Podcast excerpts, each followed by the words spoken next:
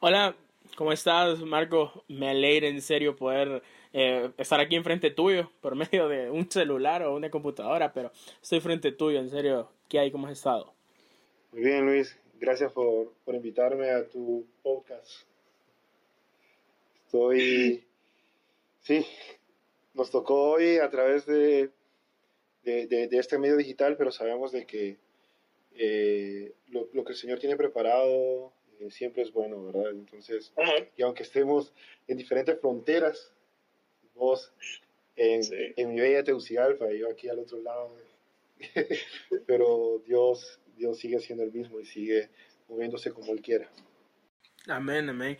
Fíjate que eh, me alegra bastante poder hablar con vos porque yo desde que te sigo en Instagram, yo, digamos, una de las cosas que yo siempre he amado es andar viajando.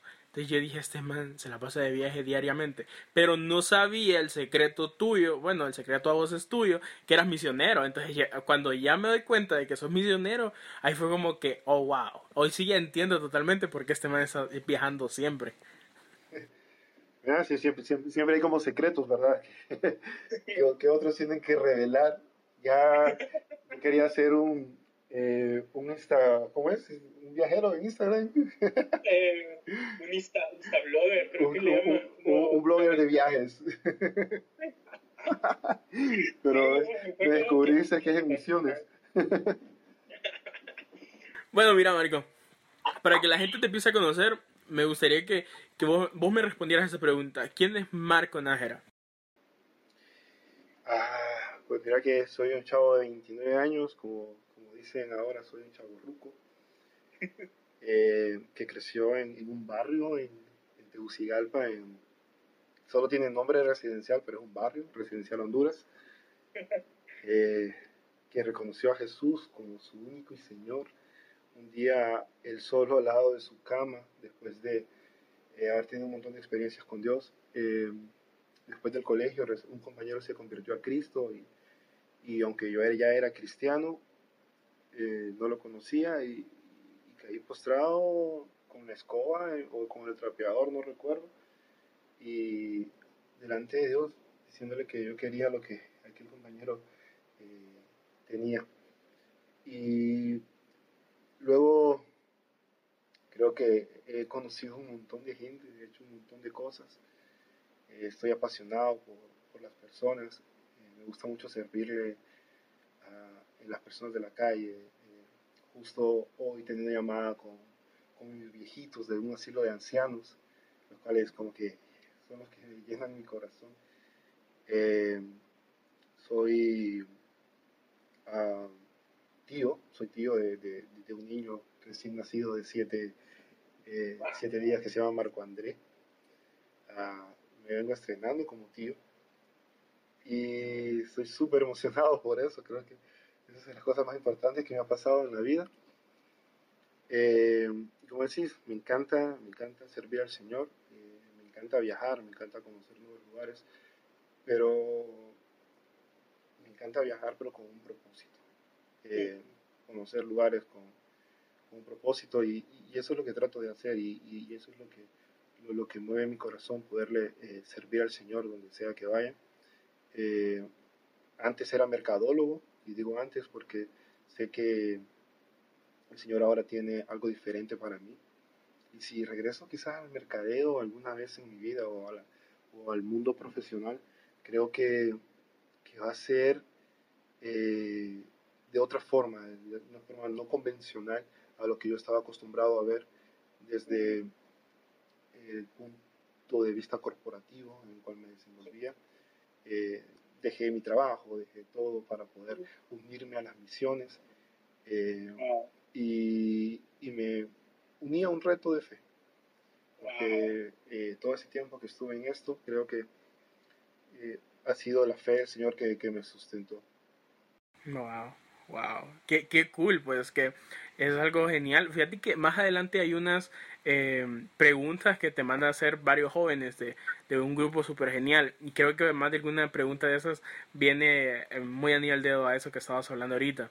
Eh, sobre estos riesgos, pues porque obviamente su, bueno, para uno como humano es un riesgo decir, no, ya voy a dejar lo que he estudiado y voy a dedicarme a esto, pero muchas personas tienen miedo a eso, pues de decir, es que tal vez Dios me llamó a, a, no sé, a tal país y, pero tengo que dejar mi carrera, tengo que dejar mi trabajo, donde tal vez estoy ganando muy bien, pero tomar ese paso y decir, no, es Dios, es Dios primero, eh, eso es de algo de admirar completamente.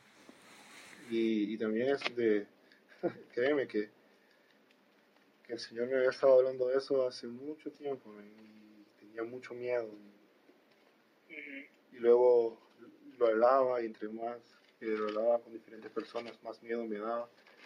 Eh, cuando se lo comentaba a mis líderes o personas así, a, eh, que me dijeran, hey, no, no, lo hagas, creo que no es el momento, o cosas así, pero yo sabía de que el Señor me estaba hablando, no me quedaba de otra y el Señor fue acomodando las piezas para que yo pudiera salir de la empresa, y no precisamente porque eh, yo quería, aunque ya tuviera boletos eh, pagados, aunque ya tenía contactos ya con la organización y una promesa, eh, todavía estaba lleno de miedo. Wow, qué, qué cool. no, no es cool, no es cool. no, no, no, no es tan cool. Cuando estás ahí. Pero es que, es que igual, es como que, que te da como una, un giro 180 por tu vida. Porque imagínate, pues, eh, tomar, tomar ese salto. Yo, yo sí lo tomo, tomar esos saltos de fe y, y decir, ok, eh, lo voy a hacer, lo voy a hacer. Y eso sí, me imagino que pasaste por un momento duro, pues, todo ese tiempo. Pero fíjate que quiero hacerte una pregunta, y es que, ¿hace cuánto sos misionero? Pues, si te contesto te vas a asustar, creo que soy misionero desde los 16 años. Desde wow. que eh, decidí ir a mi, primer, a mi primera brigada médica, eh, aunque no lo sabía, eh, aunque creo quizá eh, iba simplemente porque quería servir, pero precisamente de eso se trata, eh, poder ir a las demás personas y, y, ser misionero significa ser enviado. Y creo uh -huh. que el Señor en Mateo 28, 19 al 20 nos habla eh, de esa gran comisión y, y, cómo nosotros debemos ser enviados. Entonces, desde sí. el momento que decidí darle un sí a Jesús y un sí a esta gran comisión de, de hacer discípulos y de predicar el Evangelio, desde ese momento creo que me convertí a ser misionero. Ahora me preguntas, eh, fui misionero a tiempo completo eh, durante todo el año pasado y parte de este. Wow, qué cool, qué, qué, qué, bonito pues. Y me imagino que has tenido experiencias en cada viaje, pero ¿cuál ha sido como esa experiencia donde vos has dicho, eh, me impactó, que, que vos quedaste pensando en eso pues por días? Ah, es difícil porque creo, creo que, que, que, he visto varias cosas, pero uh -huh. eh, te va a asustar, pero creo que la experiencia más increíble que, que, que me pudo haber pasado eh, fue en Honduras. En, wow. eh, yendo a visitar eh, una sala en el, en el Seguro Social, una sala de uh -huh. niños. Eh, una amiga resulta que me, que me llama preocupada y me dice, mi hermanita tiene cirrosis, tiene 5 años, eh, eso lo causó por el medicamento que la mamá tomaba durante el embarazo y quiero que vayas a orar por ella. Yo era, yo era su eh, pastor de jóvenes, entonces eh, recuerdo que yo estaba como en una sala eh, dentro de la iglesia ese día, cuando recibí una llamada, y habían eh, otros cuatro jóvenes conmigo, entre ellos eh, mi hermana y, y otras dos o tres personas más. Y nos pusimos a orar eh, y nos fuimos a, a orar por, por, esta niña. Y mientras estábamos orando por ella, varias personas se nos acercaron y nos dijeron, eh, ¿te gustaría, eh, me gustaría que oraras por mi hijo? Y entre ellos la mamá de un niño que se llamaba Moisés, que nunca se me va a olvidar, que tenía paraplegia eh, causado por un, por un derrame. Eh, la enfermedad no es paraplegia, eh, la enfermedad es, no recuerdo, pero él no movía ni los brazos, eh, ni, ni, las piernas, eh, porque tenía ese derrame cerebral. Y, y, ese día el Señor lo sanó. Ah, y creo que fue como la primera sanidad que vi así, fue increíble, así de grande.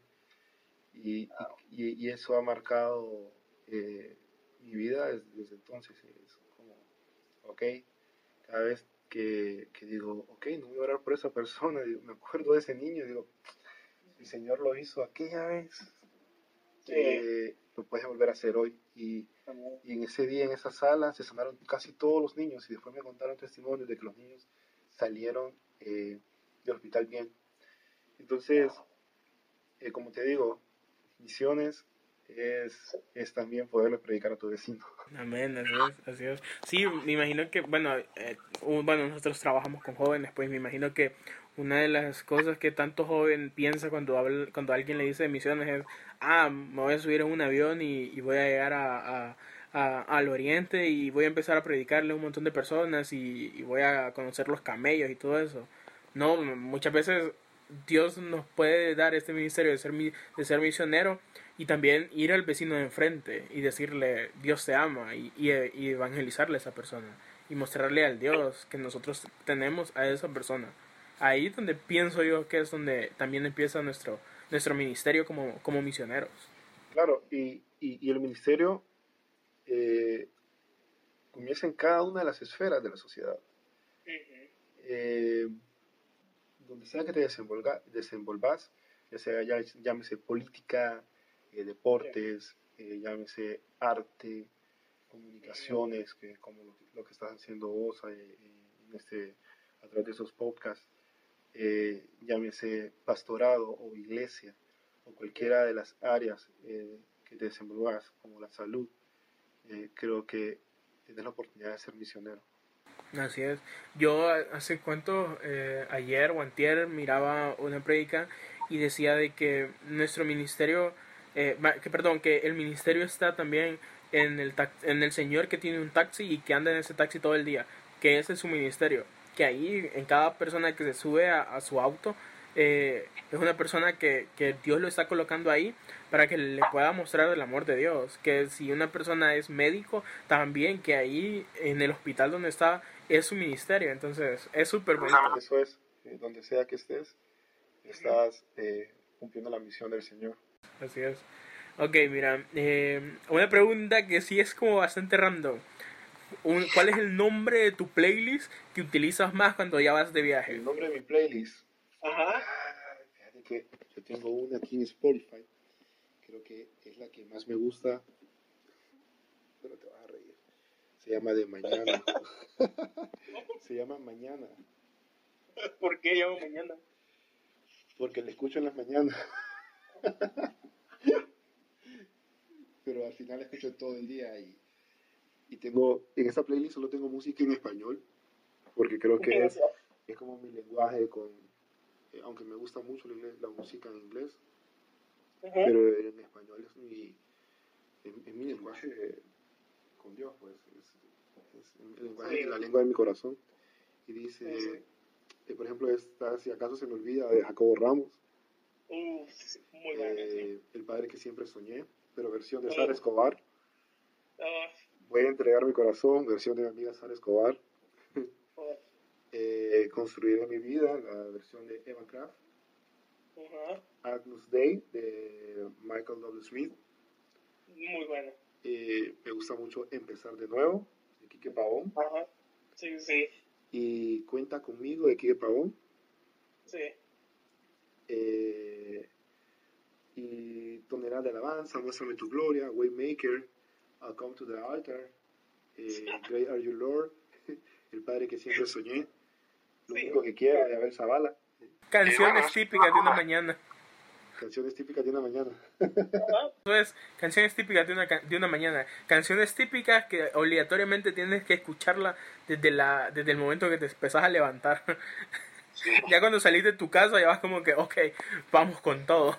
Cabal, cabal. Esas, esas son como, me acuerdo de que cuando iba a trabajar, esas eran mis canciones de, de del carro. Bueno, también, también, yo soy de las personas que piensa que eh, las canciones que tienes en tu playlist favorita demuestran tu edad. Entonces, gente, ya saben, ya Marco dijo su edad, pero por si no lo habían escuchado, pues aquí está también otra prueba. sí, esa es mi música. eh, Créeme que, que yo no escucho nada de, de, de- de- de que canta esa canción de Yo no canto, basura. Ah, sí, redimido. Redimidos, ni tampoco trap, trap, trap. Nada, no, no, no, no es mi estilo. Evan Kraft, Evan Kraft y Kike Pavón, yo siento que son como para la gente adulta que dijo, "Oh, es que yo no, no soy de redimido, yo soy como de, de para ponerlo así, de, de rescate para arriba. Entonces, yo soy de rescate. ajá, entonces ahí donde yo digo, Rescate, Evan Kraft no, y Kike son ellos dos, son, como esa línea. Cabal, sí. Ok, mira, otra pregunta es, ¿cuántos países vos has visitado? Ah, creo que 16. 16, wow, qué montón. Sí, bastantes. montón. Y bueno, esta pregunta es como para ya los jóvenes que en serio están escuchando este podcast porque quieren mayor información, pues. Que, ¿Cuáles son, eh, perdón, eh, sí, cuáles son los pasos para poder irte de misionero? De misionero? Eh, primero elegir la organización. Bueno, Ajá. primero tener un, un llamado. Sí, obvio. Primero tienes que tener un llamado de parte de Dios, eh, una dirección clara, eh, eh, tenerse el respaldo de Dios. En mi caso, eh, durante 2017 el Señor me estaba hablando acerca de, eh, de hacer algo diferente, de tomar un reto.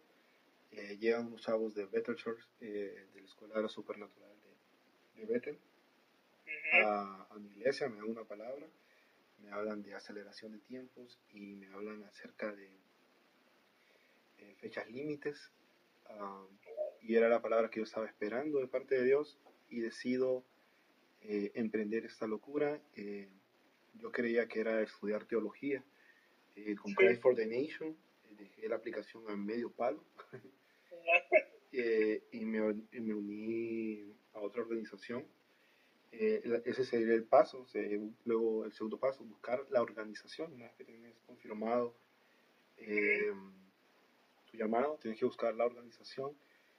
Pero eh, antes de buscar la organización, tienes que darte cuenta de que vaya acorde a tu llamado. Ajá.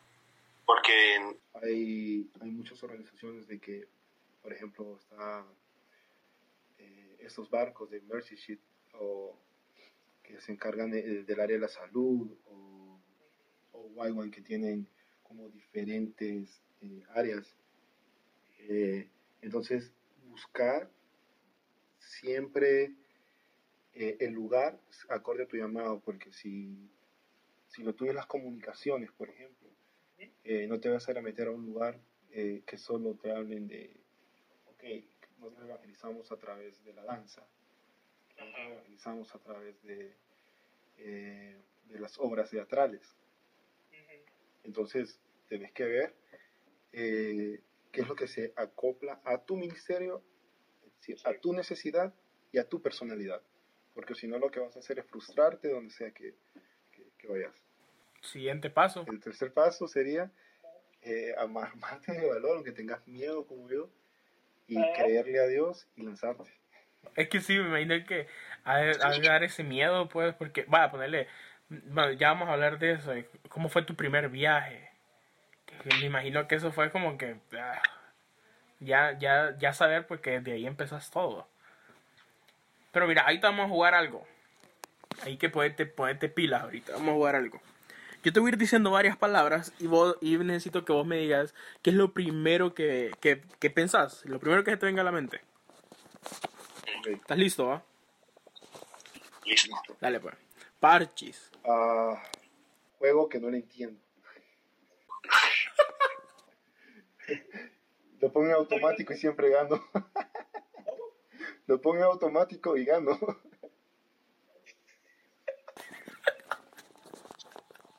Ya se dieron cuenta, gente. Si, si Marco les manda la invitación, en modo automático va a estar. ok, aviones. Ministerio, Wow. oportunidades, Wow. Biblia. palabra infalible.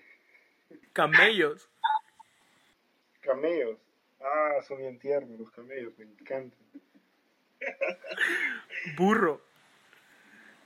Ah, me- se me vino solo a la mente cuando Jesús entró en un as, este pollino a, a la ciudad. Super cool. Cuarentena.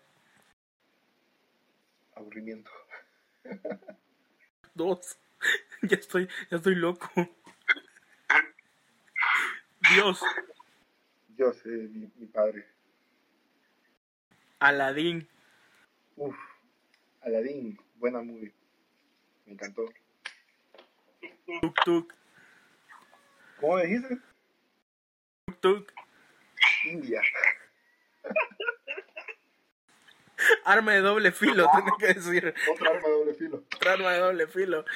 Yo siento que, mira, yo, yo, yo amo las mototaxis. Eh, se sien- es como ese momento en que vos decís, ok, mi vida pende de una sola llanta adelante. Imagínate, imagínate que, que en una mototaxi vayan ocho personas. No, mira, yo creo que lo máximo que yo me subí en mototaxi íbamos 3, 4, 5, 6, 6 íbamos. Íbamos 6 en una mototaxi, fue lo máximo. Y ya iba así como que, ok, padre. Man, eso fue horrible. Pero es que yo me imagino ahí en la India. Yo he visto varios videos de mototaxis accidentarse y horrible. Gracias a Dios un accidente. Todos los días me transportaba en eso y.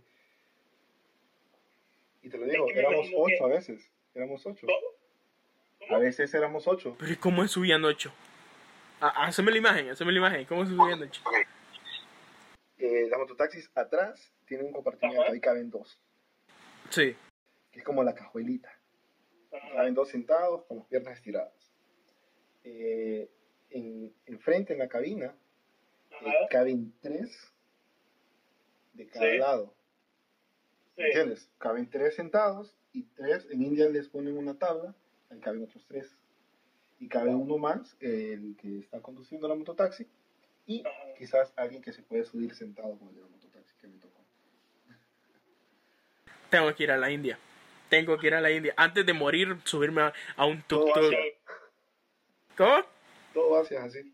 Ah, pues bueno, antes de morir, ir a todo Asia, algún lugar de, de Asia y poder subirme a un tuk-tuk y vivir esa experiencia.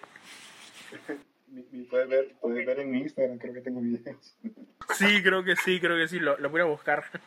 Eh, la última, Arabia Saudita. Árabes.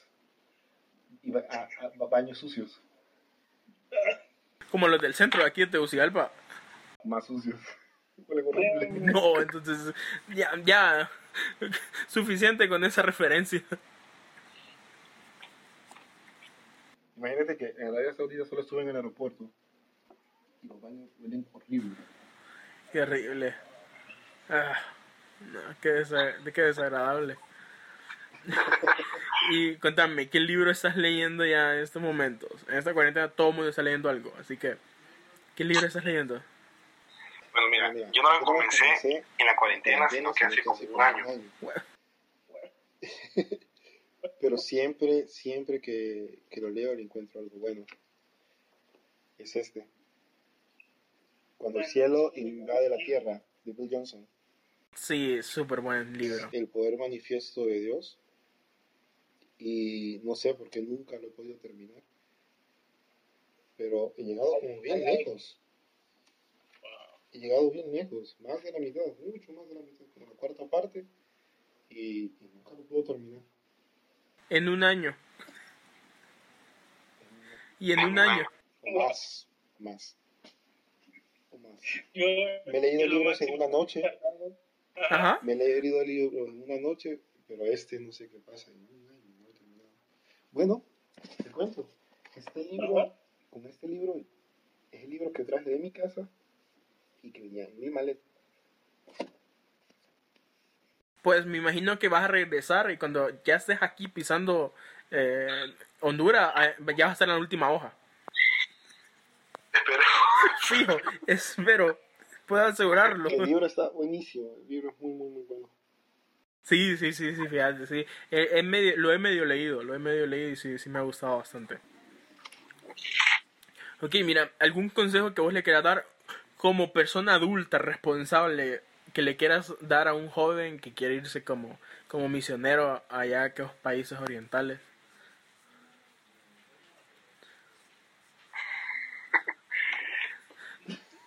Voy, a sonar como alguien adulto no responsable. Ah, vaya. No, no, no, no. Si quieres ir de misiones a uno de esos países, lleva papel higiénico. Mucho, mucho papel higiénico. Eh, lo va a necesitar.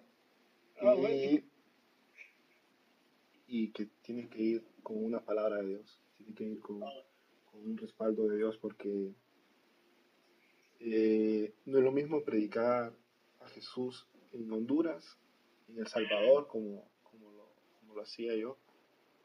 No es lo mismo predicar aquí en Estados Unidos o predicar en, aún en España, que aunque es más difícil, pero eh, Asia es, es otra cosa. Asia con, con el Islam o con las, esas otras religiones extremistas, eh, donde simplemente no, no quieren meterte a la cárcel, sino que quieren desaparecerte. Eh, en esos lugares sí es más difícil. En esos lugares sí, sí eh, debe ser alguien con un llamado de Dios. Alguien que, donde Dios sí te haya dicho, tienes que ir. Porque si te tiras tú solo, donde el Espíritu Santo no te ha llevado, eh, simplemente no vas a tener la cobertura de Dios y a veces decimos, Señor, pero ¿qué me está pasando? Porque no- nada me está yendo bien, porque estoy en peso, porque eh, estoy eh, sufriendo de esta forma. Y es simplemente porque el Señor no te envió. Entonces, siempre platíquenlo con sus líderes, háblenlo con sus papás primero. Y no importa la edad, creo que siempre hay un buen consejo con los papás. Y más si los papás son es un hombre o una, y una mujer de Dios, mucho más. Y ya si tienen la aprobación de sus papás y de Dios, váyanse y háganlo porque eh, no se puede callar al buey que trilla, es la palabra. Amén, amén. Wow, qué buen consejo. Hoy sí, oh, miren gente, esto no es una, una persona que pone parches en automático. No solamente es una persona así, es una persona que le da un mensaje eh, que toca, pues toca. Pero di- digamos, me imagino que te ha dado miedo pues estar en estos países donde, donde los cristianos pues están siendo perseguidos. ¿Has llegado a esos, a esos países? ¿Has lleg- ¿A qué punto has llegado? ¿A qué límite has llegado? ¿Y qué experiencia tenés? Ok, creo que, que la- estuve, estuve en el estado de Rajasthan, en la ciudad de Jodhpur, eh, en India, al lado, eh, ese estado es fronterizo con Pakistán, estaba cerca de una base militar. Es el estado eh, más perseguido eh, de la India. India es uno de los países con mayor persecución a cristianos en el mundo uno de los países menos alcanzados de igual forma debido a su cultura politeísta y debido a, a- al extremismo, ya sea, llámese extremismo musulmán o, eh, o eh, hindú. Eh, en una ocasión, eh, nosotros hicimos un, un retiro, se convirtieron 16 jóvenes en un fin, en un fin de semana. Cuando me iba a mudar de ciudad, tuvimos la sorpresa de que 6 o 7 de esas 16 jóvenes fueron a despedirnos al aeropuerto. Eh, me piden a mí que haga una oración y no sé, el Señor me mueve a hacer la oración y comienzo a darla en español. Eh, con eso aclaro que tampoco es que soy tan bueno con el inglés, eso es otra cosa que necesito contarles después. Eh, y comienzo a, dar, a, a orar en español, todos tomados de la mano, éramos alrededor de 10 personas o 12 personas tomadas de la mano. Y, y la estaba llorando, eh, debido a la impresión de que las personas que les vinieron a compartir el Evangelio eh, quizás no lo volvían a ver. En ese preciso momento, cuando nosotros estábamos eh, por finalizar la oración, eh, yo tengo el video donde estoy diciendo casi amén y se empiezan a acercar los policías y se enfoca a uno de los misioneros locales. Y ella hace la cara de preocupación que yo nunca se le había visto a esta misionera que eh, me reservo el nombre porque eh, no sabemos hasta dónde llega tu podcast. Entonces eh, siempre es bueno reservarse los nombres para, para cuidarlos a ellos. Y de preocupación, porque en ese momento se la podían llevar presa a ella, a su esposo y a sus hijos. Y se le acercaron los policías y le preguntaron a una de las muchachas, ok, ¿y esos muchachos eh, son extranjeros o foráneos? Eh, ¿Dónde los conocen? Ah, no, ellos no los presentaron. y señalaron a los misioneros. Eh, ellos se quedaron callados y gracias a Dios creo que sus mentes fueron confundidas. Y nosotros nos pudimos subir al tren y, y nos pudimos ir. Pero creo que fue una, una impresión bastante fuerte eh, debido al, a la persecución que nosotros eh, sabíamos que, que estábamos eh, viviendo en ese momento. Wow. Qué, qué fuerte, porque imagínate qué feo que también vos estás en un país y que venga la policía y ve- veamos en cualquier país cualquier persona decir no si la policía está aquí es porque me van a cuidar pero imagínate en ese lugar que más bien la policía iba a ir a arrestarlos y por estar haciendo algo bueno entonces El, el problema, el problema eh, en este caso de, de India se debe a la afluencia musulmana que hay en el país, debido a que no es una religión eh, realmente de paz, sino que buscan tomar eh, territorio, ganar territorio por las fuerzas. Entonces el Estado ha decidido eh, hacer no grato el Islam, y al no ser grato el Islam, eh, interrumpe el trabajo de, los, de las demás religiones, en este caso el cristianismo. Entonces, aunque ellos saben de que el cristianismo eh, en sí no es algo que les viene a perjudicar, pero eh, el simple hecho de que hayan conversiones que hagan cambiar eh, la mente de su, de su gente, enciende una alarma en ellos. Porque se les viene a la mente y dicen, ah, estos son igual que los musulmanes, que están convirtiendo gente del hinduismo al, a- al islamismo. Sí sí sí wow qué, qué fuerte qué bastante fuerte eso wow Sí. Y, digamos, ¿y ¿cómo haces? Me imagino que en los aeropuertos igual, pues, han de revisar tu maleta y todo. ¿Cómo haces para meter tu Biblia? Pues fíjate que eh, no hay ningún problema. Ah, No hay ningún problema porque eh, cuando tú llenas tu visado, cuando tú haces tu visado, para, en, te estoy hablando en el caso de, de India, sí, sí. haces tu visado, eh, tú pones que te pregunta tu religión y tú tienes que ser abierto y decir, ok, yo soy cristiano. sí.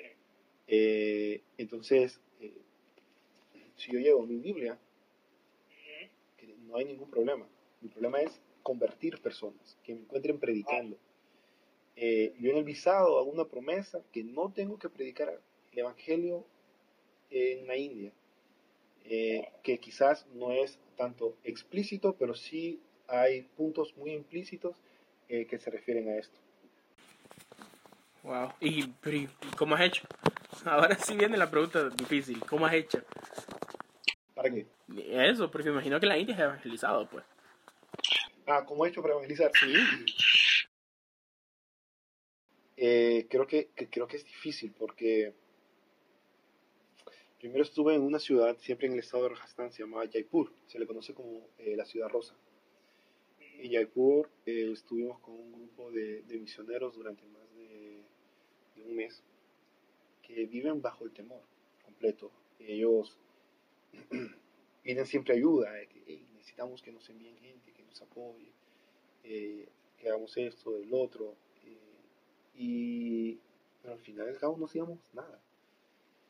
Nosotros teníamos que buscar como ir a la calle, orar por las personas, hacer caminatas de oración, eh, poder hacer búsqueda del tesoro. Y recuerdo que eh, durante una semana dije, dije, ok, tenemos que hacer búsqueda del tesoro, busquemos a las personas que el Señor ponga porque oremos. Y, y los indios son muy receptivos al escuchar el Evangelio. El problema es de que eh, pueden comenzar a creer a Jesús, pero lo ponen como uno de sus tres millones de dioses, un Dios más.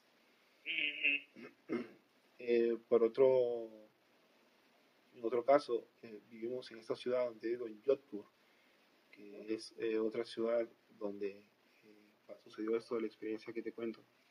Sí. Eh, esos misioneros no tienen miedo a nada.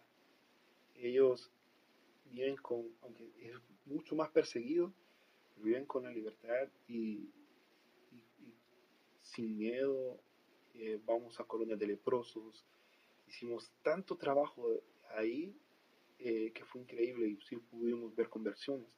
Pero esa es la importancia de la iglesia. Dice la palabra que Él no nos ha dado un espíritu de esclavitud para que estemos otra vez en temor, sino que un espíritu de adopción por el cual nosotros clamamos a Padre.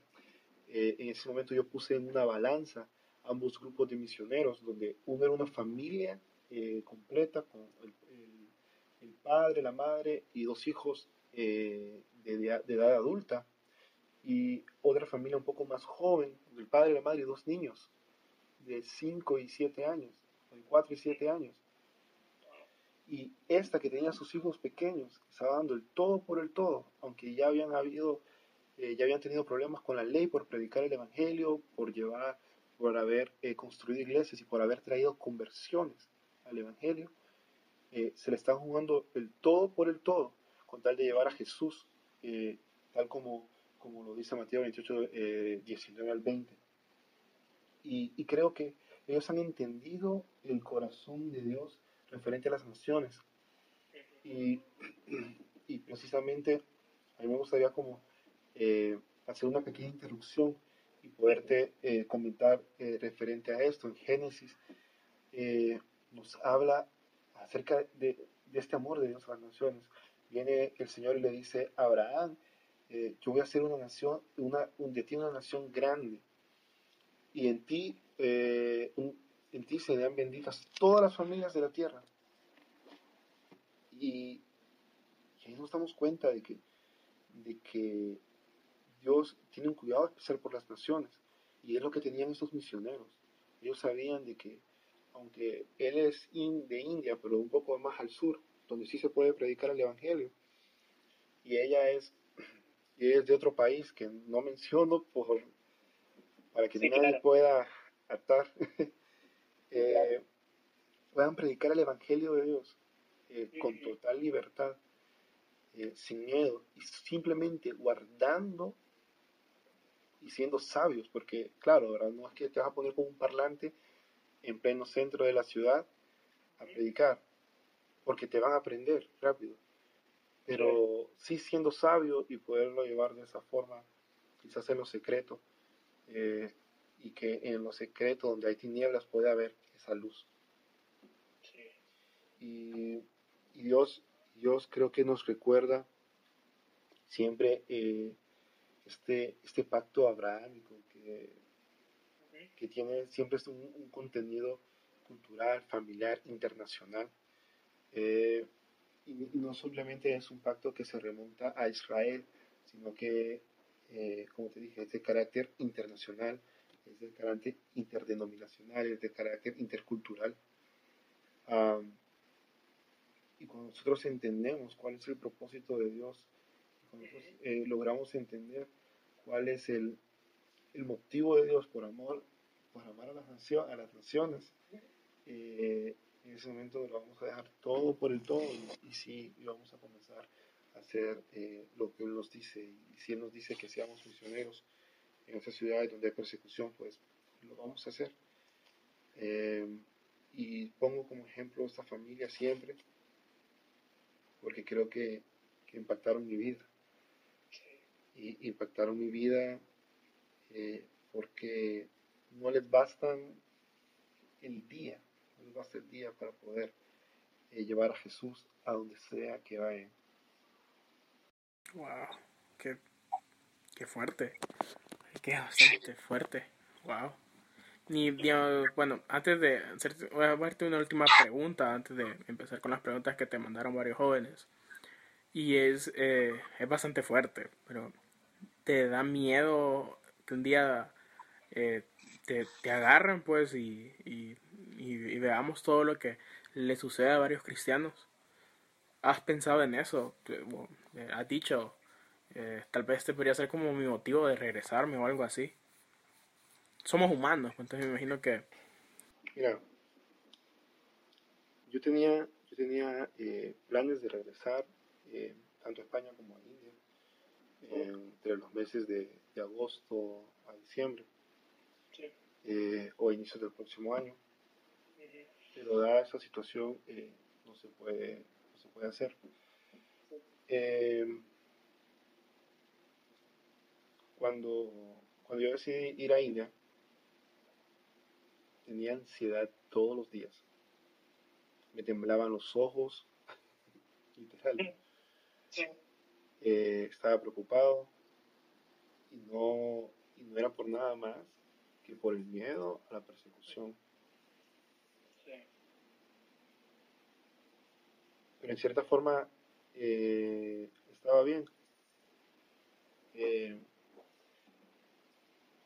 el Señor dice que, que, somos benditos cuando por causa de Él los vituperan y por, cuando por causa de Él eh, nos persiguen.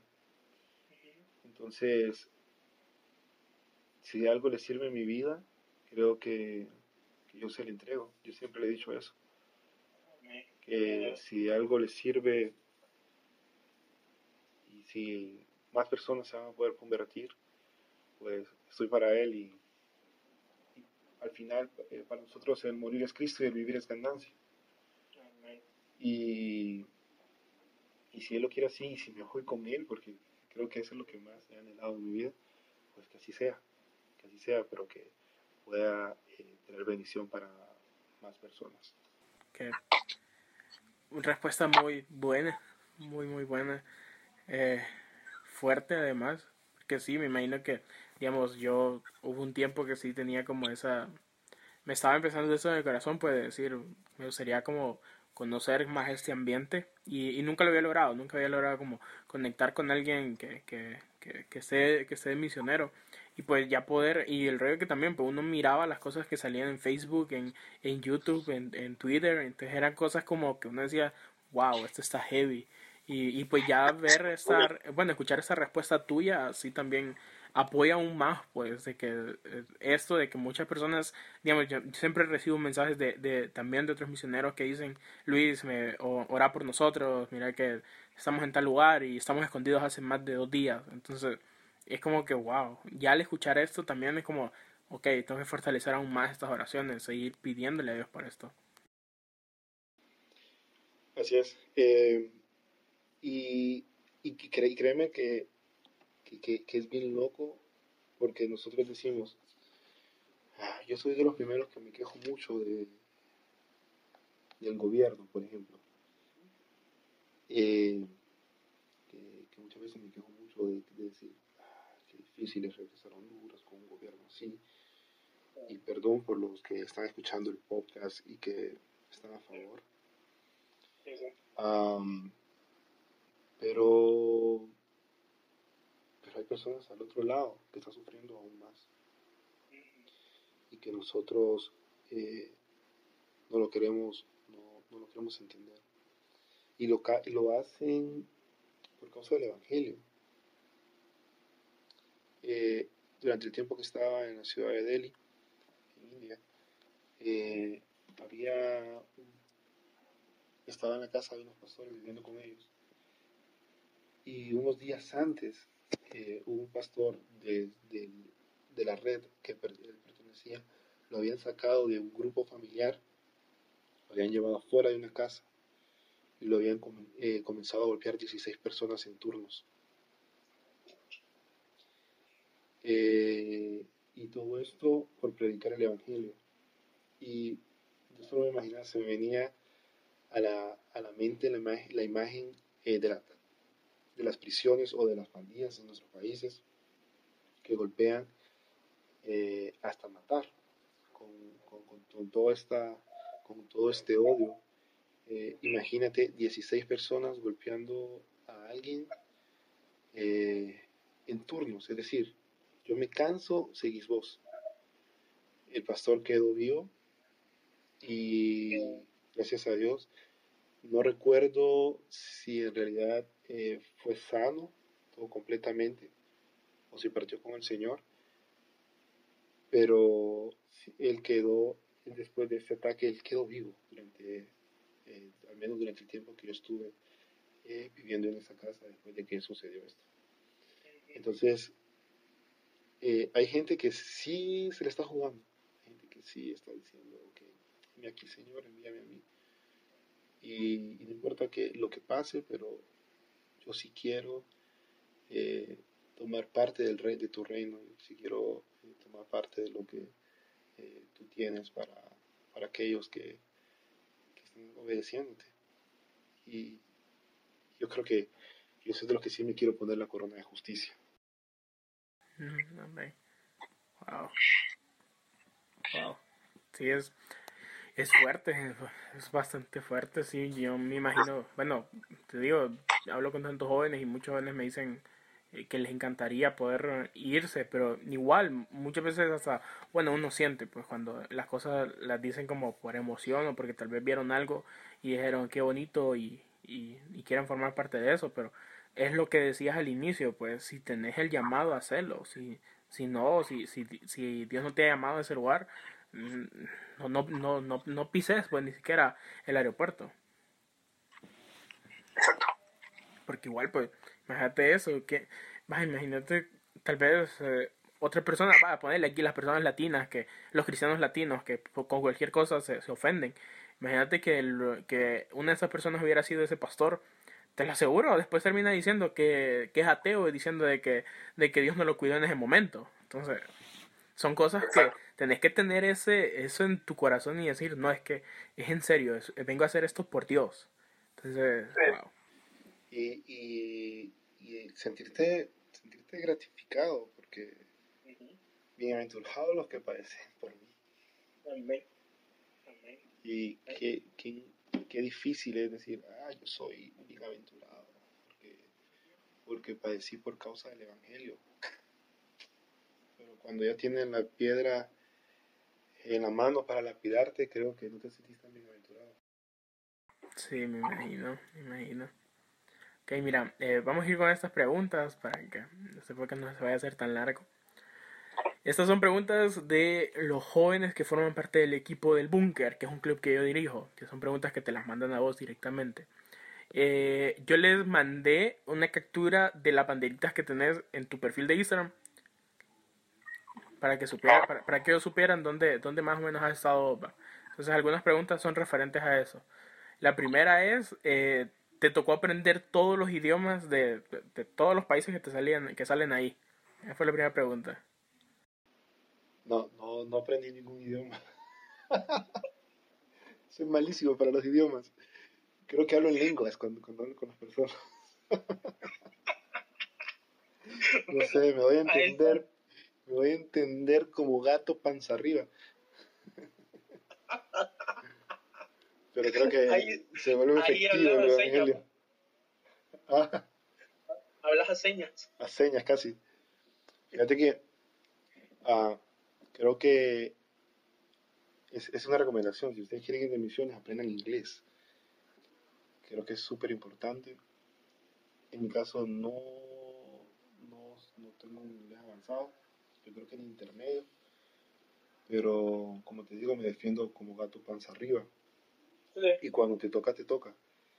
Eh, cuando estás enfrente de alguien y, y lo que le querés es decir de que, de que hay un Salvador y que, que realmente te, te, te ama y que eh, murió por ti y que lo que todo lo demás eh, no importa, creo que la gente te, te termina entendiendo.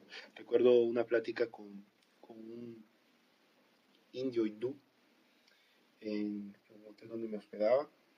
Eh, él comenzó a, a decirme de que, de que le encantaba como la forma como, como éramos nosotros y, y cómo era yo, cómo nos trataba. Y yo le comencé a, a- a predicar el evangelio y dejé muy sembrada la palabra en él. Y yo recuerdo que se lo hacía en inglés. Y él me entendía, y yo me entendía. Pero él me estaba entendiendo.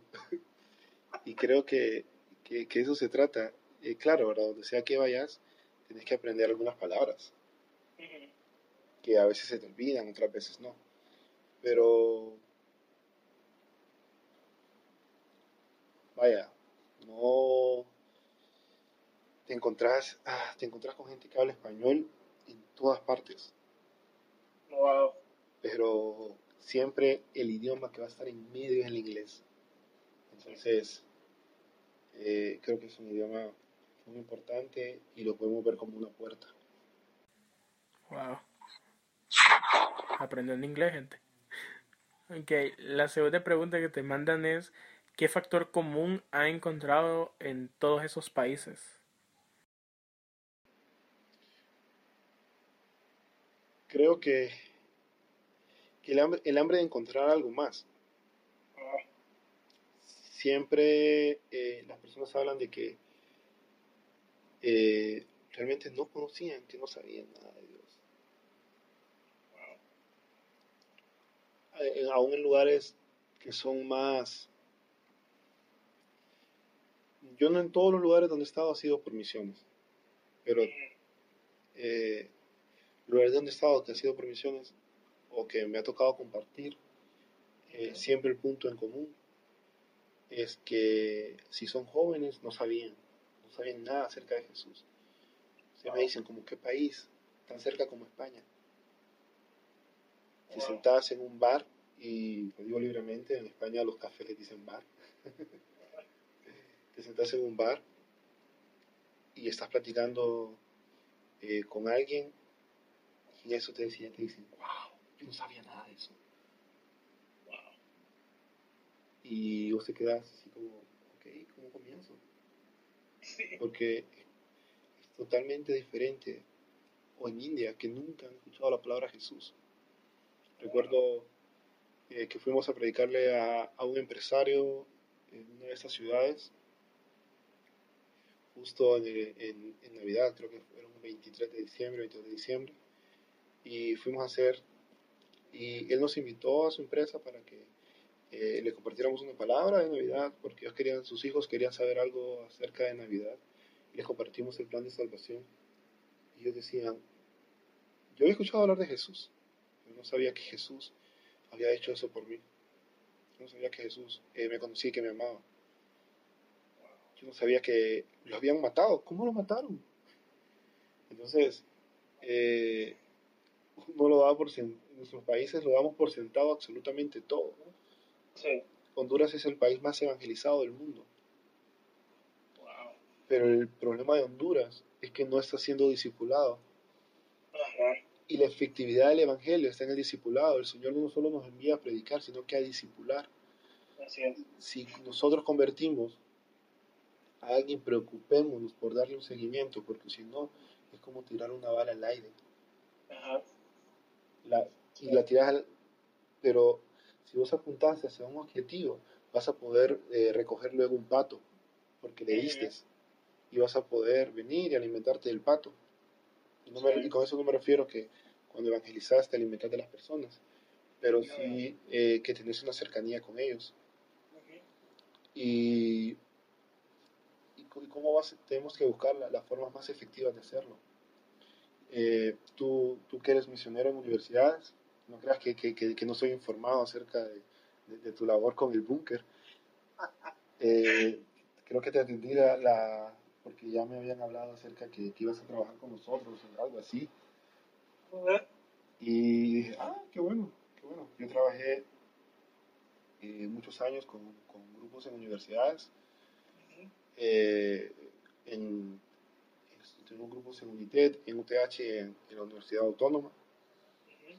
Luego los de la Universidad Autónoma se convirtieron en grupos, como unos macrogrupos que se llaman Somos una Familia.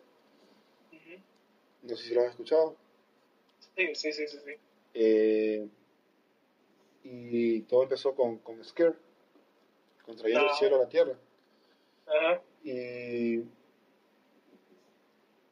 y una vez predicando, y siempre predicando en la, en la siendo misionero, predicando en la universidad con un micrófono muchas veces. Y, Sí. entonces, eh, de eso se trata, poder Sí. tomar esos retos.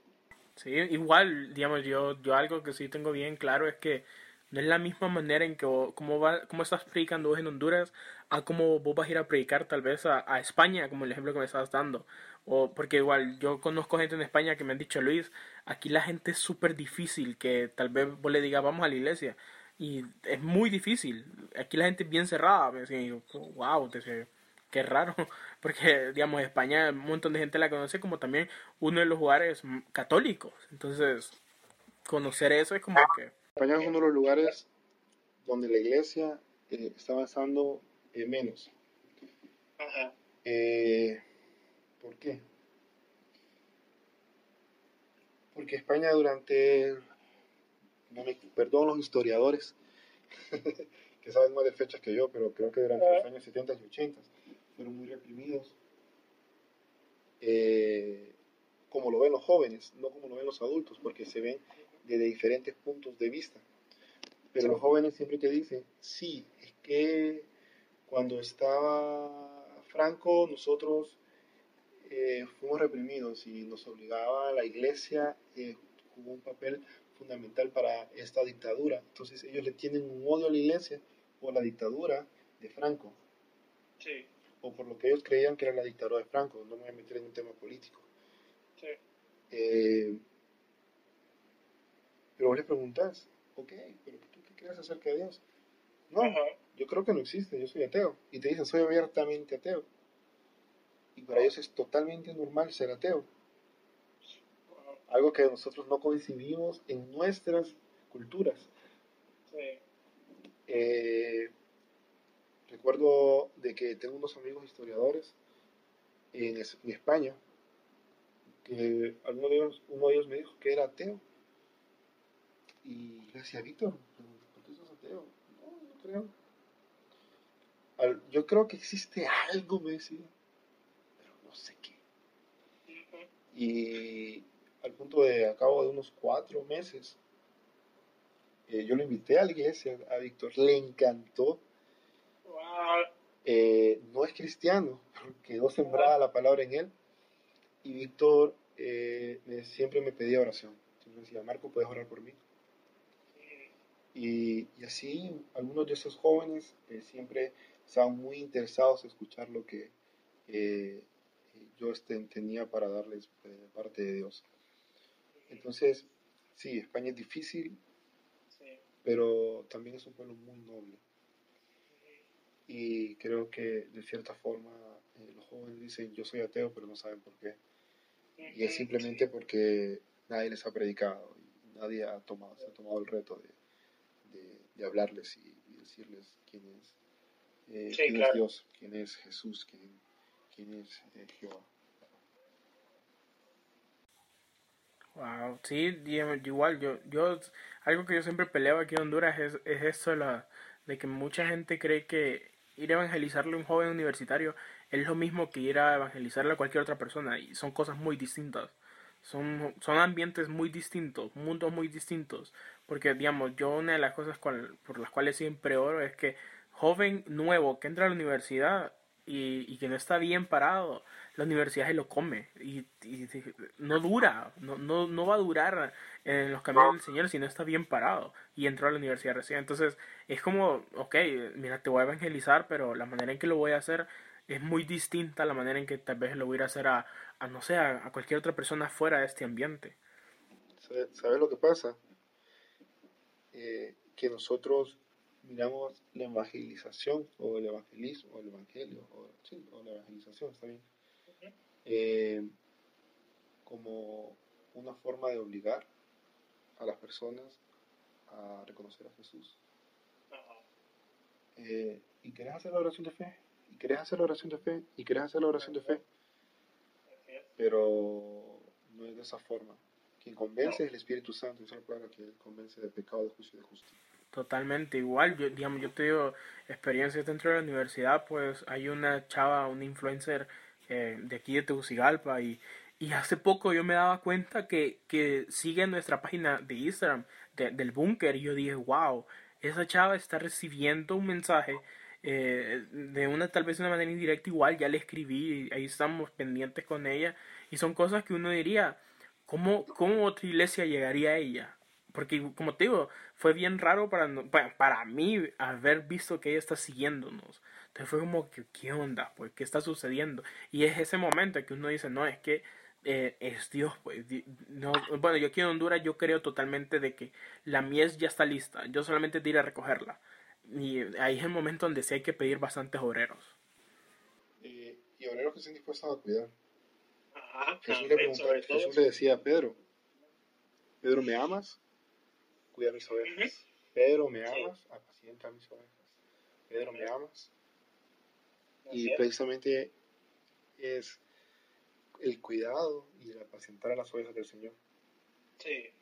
Así y fíjate que también, digamos, ah, bueno, en mi equipo hay gente que, que, que como líder jamás, y, y te lo digo, como líder jamás estarían, pero en el área donde están trabajando están cuidando esas ovejas y, y, y de una manera indirecta, como vaya, digamos, cualquiera que nos esté escuchando que es diseñador gráfico, con una imagen que vos hagas y que se la envíes a, a- o, la publiques en tu imagen, en tu, en tu Instagram, en tu Facebook, alguna persona va a impactar y después esa persona va a estar pendiente de tu red social por si subís otra imagen donde estás dándole un mensaje aún más de motivación, donde estás dándole un mensaje de parte de Dios. Entonces ahí, de una manera u otra, te convertís en un líder que está, eh, está discipulando a otra persona, pero aunque tal vez uno no lo sepa.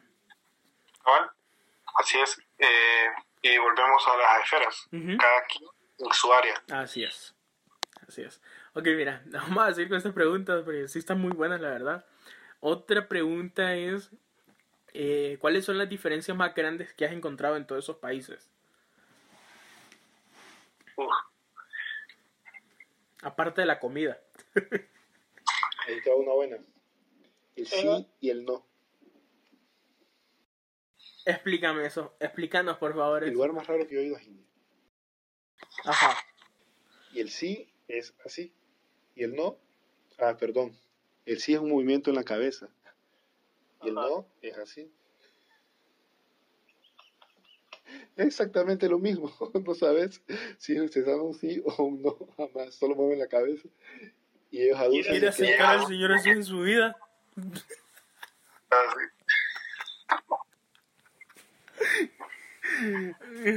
Qué horrible. y, la forma como en Latinoamérica tú te en cualquier país aún en Israel eh, que te encontrás personas árabes o musulmanes o, en India que te encontrás eh, personas hindús musulmanas o lo que sea eh, según sus culturas normalmente no les hablas a las mujeres directamente no puedes verlas a los ojos, o las mujeres no te pueden ver a ti a los ojos. Entonces, están, bien- están viendo el suelo mientras están hablando, sí se les es permitido hablar. Eso también es bien difícil porque nosotros estamos eh, en una sociedad, o al menos así es en mi casa o así es en mi iglesia, donde los hombres y las mujeres estamos a un mismo Sí. nivel eh, en la sociedad, pues estamos, pero en estos en otros lugares no. Eh, la participación en la mujer es mínima. La mujer eh, simplemente va a su casa a cuidar a sus niños. Pero en nuestras sociedades no, es totalmente diferente. En otros lugares, eh, ¿qué te puedo decir? La forma como van a las playas. O como, o como, ¿cómo se llama? Cómo pelean. Súper chistoso. Eh, que están gritando, por ejemplo en Israel la gente está- los, los, los judíos están gritando, vos crees que se van a golpear, pero al rato se abrazan y se van juntos y no estaban peleando, simplemente era un- una discusión normal. Y ya te, te imaginas uno de latino estar así como que pelea, pelea. Y después el rato claro, no existe. Qué horrible. Qué horrible. Otra pregunta que te ponen aquí es que, bueno, ¿qué te llevó a ser misionero y, y si tuviste miedo? Pues, pregunta ya cliché en este, en este podcast. Ya, ya, ya dije que, que sí me dio miedo y, y, que, y que fue una palabra de Dios. Sí. ¿Cuál fue tu primer país? Eh, como misionero, Sí, como misionero. creo que el primer país Creo que el donde primer país donde fui. De misionero fuera, fue Honduras. ¿Fuera de Honduras? Afuera de Honduras fue El Salvador. El Salvador, wow. Qué Sí. cool. Eh, ¿Tuviste miedo alguna vez de estar lejos de casa? todos los días. No miedo, quizás que, que me... Ah, Cuando estás dormido, cuando estás dormido en tu habitación y escuchas, escuchas los aviones de guerra y sabes de que estás al lado de Pakistán, que se quiere desatar una guerra entre, Pakistán, entre los árabes y Estados Unidos, te da miedo. ¿En serio? Y en diciembre, justo en diciembre estaba pasando eso. Wow. Día de la Tercera Guerra Mundial. sí, claro. Wow, qué, qué feo. Sí, no, no, la verdad nunca me imaginé que vos, vos estabas ahí cerca. Avalado. Wow. Eso sí está. Está heavy. Eso sí está heavy. Eh, otra pregunta que te ponen aquí es: ¿qué países, ¿qué países han sido más renuentes en el Evangelio y cuáles han sido los más arraigados a Jesús? Eh, ninguno.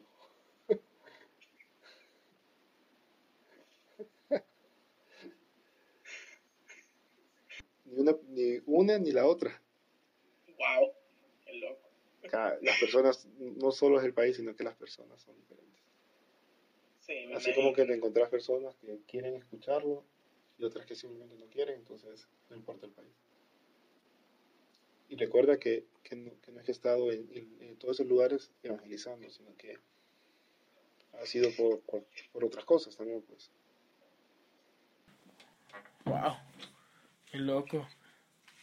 Ok, otra pregunta que te pueden aquí es. Nah, lo siento, pero aquí, aquí te fregaron.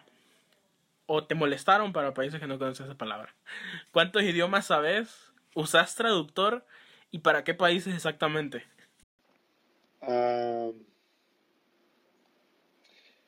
Usé traductor en... Vamos a ver, vamos a ver dónde usó traductor. Eh, dice, he usado traductor en francés, en alemán, en hindi y en inglés.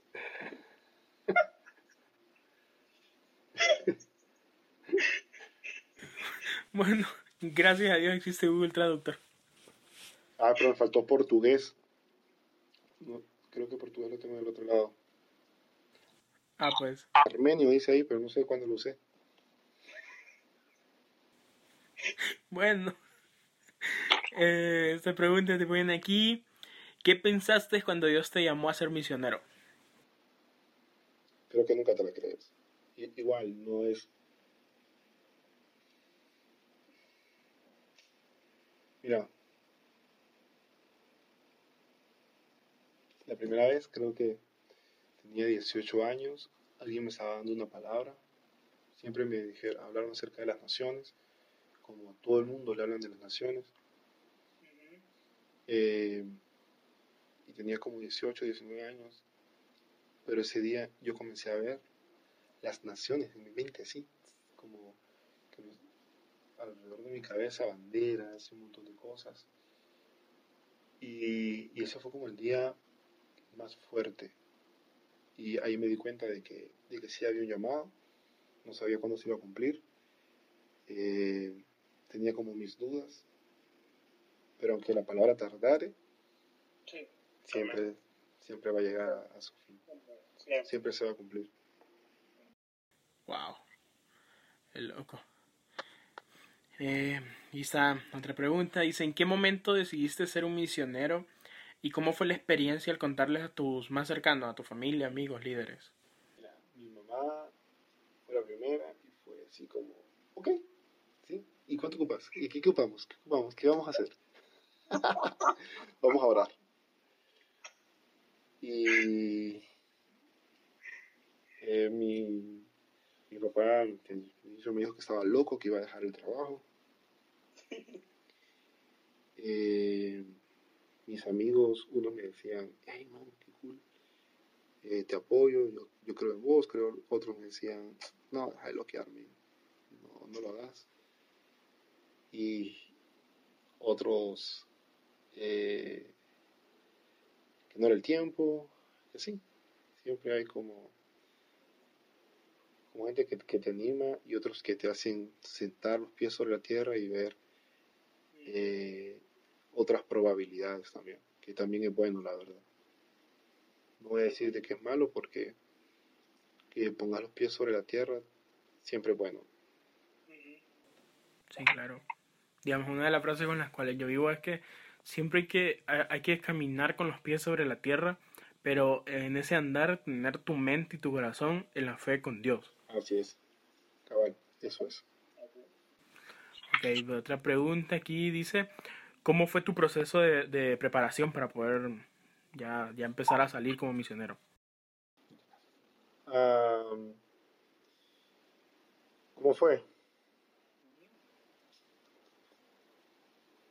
Pues mira que hubo un entrenamiento de dos meses y donde me enseñaron acerca de, misiones, eh, donde se hicieron algunas prácticas y creo que ese, ese fue el, el- el entrenamiento. Pero, pero dentro de eso ya estábamos como, o ya estaba eh, funcionando como en, en misiones dentro de España. Ah, por otro lado, em, hubo un aceleramiento antes de poder tomar la decisión, eh, donde el Señor fue poniendo en orden todas las piezas para que yo lo pudiera hacer, al punto de que eh, yo no tenía el- los recursos suficientes para poder irme, creo que tenía quizás un 80% del dinero eh, debido a, a, a mi liquidación de la empresa, donde yo trabajaba y todo lo demás. Eh, pero yo necesitaba en ese momento dejar pagados cosas como, como cuotas, como las cuotas de mi carro, eh, cosas de que yo le había dicho al Señor que, que, no, que, no, que no las podía negociar en ese momento, porque eran bendiciones que Él me había dado, pues, y que, Sí, claro. eh, pero ahora creo que sí lo negociaría, porque si las cosas cambian y, y, y maduras, Sí. eh, al punto de que vine a Estados Unidos a trabajar, que no me escuche, que no me escuche migración, Eh, durante tres semanas, lo hice durante tres semanas, y ahí logré recuperar una parte de, o obtener una parte de ese dinero. sí. eh, y eso es como parte de la preparación para poder hacerlo. Creo que si vos me decís, Marco, y lo volverías a hacer de esa forma, diría jamás. Creo que me iría y dependería totalmente de Dios. Mejor. Sí, mucho mejor. Ok, eh, dice aquí, ¿cuáles han sido sus retos ministeriales y personales al servir a Dios de esta manera? Retos ministeriales, creo que, Y personales. bueno, personales, creo que fue eh, poder dejar la mi carrera en profesión, mi vida profesional. Sí. Y, y ministeriales fue dejar mi, mi grupo. Hey, chao, si escuchan esto, los de Torre Astria, todavía los quiero. mi grupo, eh, dejar Hangout en, en, en Redención, eh, poder, poder despojarme de ello y, y dárselo, dejárselo a, a la persona más competente que conocía en, en la vida, Clarisa. Y, y, y, y así fue, pues. Dios, Dios, como te digo, todo lo va acomodando. Ok, mira, aquí te ponen otra pregunta y dice, ¿cómo lidias con tanta cultura? ¿De qué forma presentas a Cristo en diferentes lugares? Bueno, son dos preguntas en una ahí. Eh, ¿Cómo lidio con tanta cultura y cómo presento a Cristo en diferentes lugares? Sí, Creo que eh, de cierta forma tenés que irte, quizás no acoplando, pero sí eh, entendiendo cada una de las culturas. No puedes eh, venir y pretender establecer cultura en un lugar eh, donde no conoces a las personas, donde eh, ya está establecida eh, una forma de vida o lo, la misma pregunta, una cultura. Eh, para hacer misiones siempre tenías que primero conocer la cultura, saber a qué te estás enfrentando, en qué cree la gente, tienes que conocer cuál es esa cosmovisión, es decir, cómo miran el mundo, eh, de, de- Sí. de qué forma ellos, eh, cuáles son sus dioses, de, eh, cuál es eh, hasta de qué forma comen, cómo van al baño, eh, de qué forma visten, porque si tú vas a cualquier otra parte y, vas con tus costumbres y, diciendo, ok, yo no voy a cambiar, para, empezando, empezando por el acento, eh, si estás en España y, pretendes decir, ok, yo voy a llegar a España y no voy a adoptar su acento, creo que vamos por un muy mal camino, porque simplemente vas a ser un latino más en ese lugar y las personas siempre van a apreciar de que tú te comprometas con su cultura, que te comprometas eh, con sus tradiciones y pero claro, ¿verdad? Eh, tú te tienes que recordar dónde estás eh, parado, quién sos y como dice, bien dice la palabra, que, que ellos se conviertan a ti, no tú a ellos. Pero el apóstol Pablo también nos dice de que me voy a hacer gentil para los gentiles, judío para los judíos, y y creo que habla de eso, de poder eh, entrar a través de la cultura en cada uno de los lugares. Sí. Y bueno, con la segunda pregunta, pues de qué forma presenta a Cristo en diferentes lugares, me imagino que también, pues ya está entrando con la cultura, eh, tener que presentar a Cristo también es otra cultura, pues es otra manera totalmente, y en diferentes países. Claro, eh, en, el, en mi caso creo que siempre lo hago de, la misma forma, eh, haciendo, haciendo una amistad y, poder eh, ser un claro ejemplo de, Dios, eh, un claro ejemplo de, cristianos. Recuerdo de que siempre, siempre comento de, mi experiencia en España, como predicaba en bares.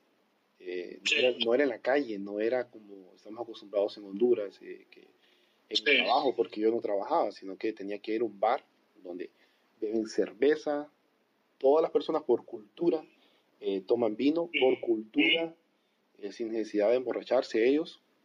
Claro, hay algunos que sí, pero están los, que, los bares que son para eso también. Y socializar con ellos de esta forma eh, hacer una amistad y a través de esa amistad eh, poder eh, traer el tema de Jesús a, a la mesa. ¡Wow! Qué, qué, qué, cool eso! Bueno, mira, aquí te ponen otra pregunta y dice, ¿por qué escogiste los países a los que has ido? Yo no los escogí, ellos me escogieron a mí.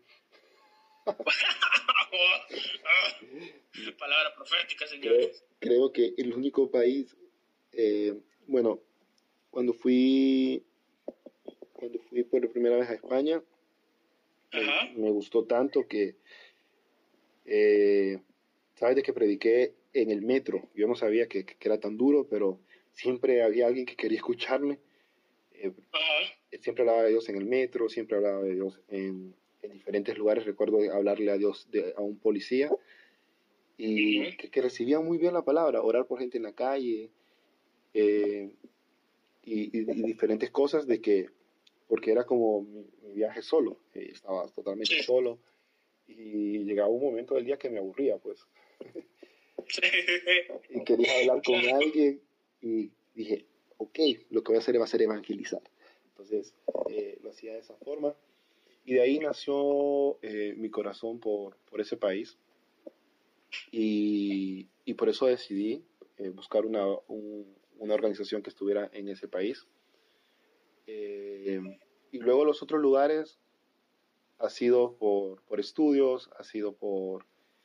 Eh, porque ya está, eran lugares que ya estaban establecidos para misión, etc. o, eran vacaciones. O muchas veces vacaciones. Eran como ah. eh, ya tiempo para ocio. Sí, sí, entiendo. qué, bonito. Mira, la última pregunta que te mandan y que creo que es la más eh, eh teológica que, te pudieron haber mandado es, ¿qué país tiene la mejor comida? La mejor comida. Que yo soy obsesionado con India.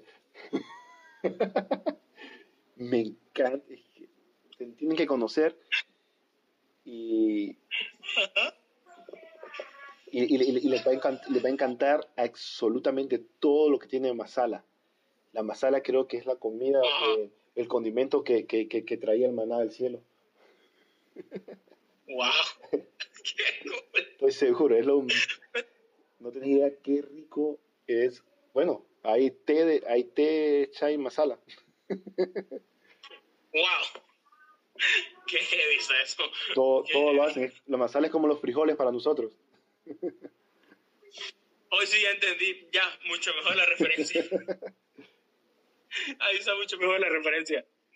Pues esas son las preguntas que te mandaba todo, todo este equipo, viejo. Eh, yo sé que pues las has sacado y, y qué genial, pues la verdad que yo te admiro bastante por todo el trabajo que haces, por todo lo que estás haciendo, eh, sos de admirar completamente, pues, y sobre todo eso, pues, digamos, yo soy una persona que, que si yo tengo que dejar todo lo que tengo, podría cumplir un sueño, una meta, lo hago, y, y verte a vos, pues, que, que dejaste todo lo que tenías aquí en Honduras para, para poder irte, pues, y poder llevar el mensaje del Señor, es, pucha, que, que genial, pues. Sí, no, no, no, eh, no, y, y gracias, gracias Luis por eh, por haber pensado en mí para, eh, como, como invitado de tu, de, tu blog, eh, de, este podcast. Y sí me siento muy, muy honrado, la verdad, por, por, haberlo, por haberme tomado en cuenta. No, no, hermano, te lo juro. La gente quería conocer muy bien qué es el trabajo que ustedes hacen y pues si de esta manera se puede llegar a muchas personas, a más organizaciones también, a, a personas que, que, digan, no, te voy a donar a, a esta organización o, o, hacer una ofrenda o algo, pues creo, eh, que genial. Sí, genial y, poder hacerlo. Y, y, ahora que lo hablas, creo que los cristianos eh, eh, en todo el mundo, como lo hacía, la, como lo hacía uno de los ayudamientos en Alemania, que eh, por cada tres familias trabajaba dos familias y esas dos familias mantenían a un eh, a un misionero que se iba a cualquier otra parte del mundo, normalmente a África, en los cuales cuando llegaban eh, normalmente morían. Eh, como cristianos deberíamos de tenerlo como cultura, el poder adoptar personas que están en las misiones y, y poderles apoyar, no solo en oración, como, como se nos enseña en las iglesias o, o en los lugares, de decir, ok, decirle, hey, estoy orando por vos, que muchas veces no es cierto, eh, sino que poder apoyarlos a través de, de, ofrendas. Y, y, ofrendas que no sean esporádicas, sino que sea un compromiso, porque eh, dice la palabra que el que trabaja el Evangelio, que viva de él, y muchos otros estamos, eh, como era mi caso, que tenía trabajo, pero no estaba apoyando misiones. Y estando en, en, estos diferentes lugares me di cuenta de, de, esas familias de que lo dan el todo por el todo. En mi caso yo me costé todo, pero hay familias de que lo dan el todo por el todo en misiones y, que, y también necesitan ser respaldadas de esa forma. Porque están muriendo por el Evangelio y están trabajando para Él.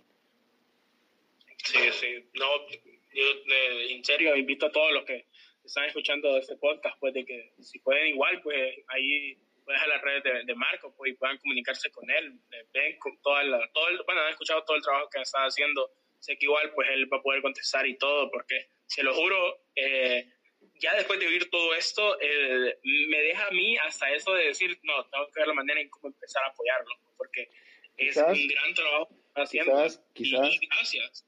Sí, no, no, gracias por lo que estás diciendo, pero quizás no a mí sino que eh, a las personas que están en campo.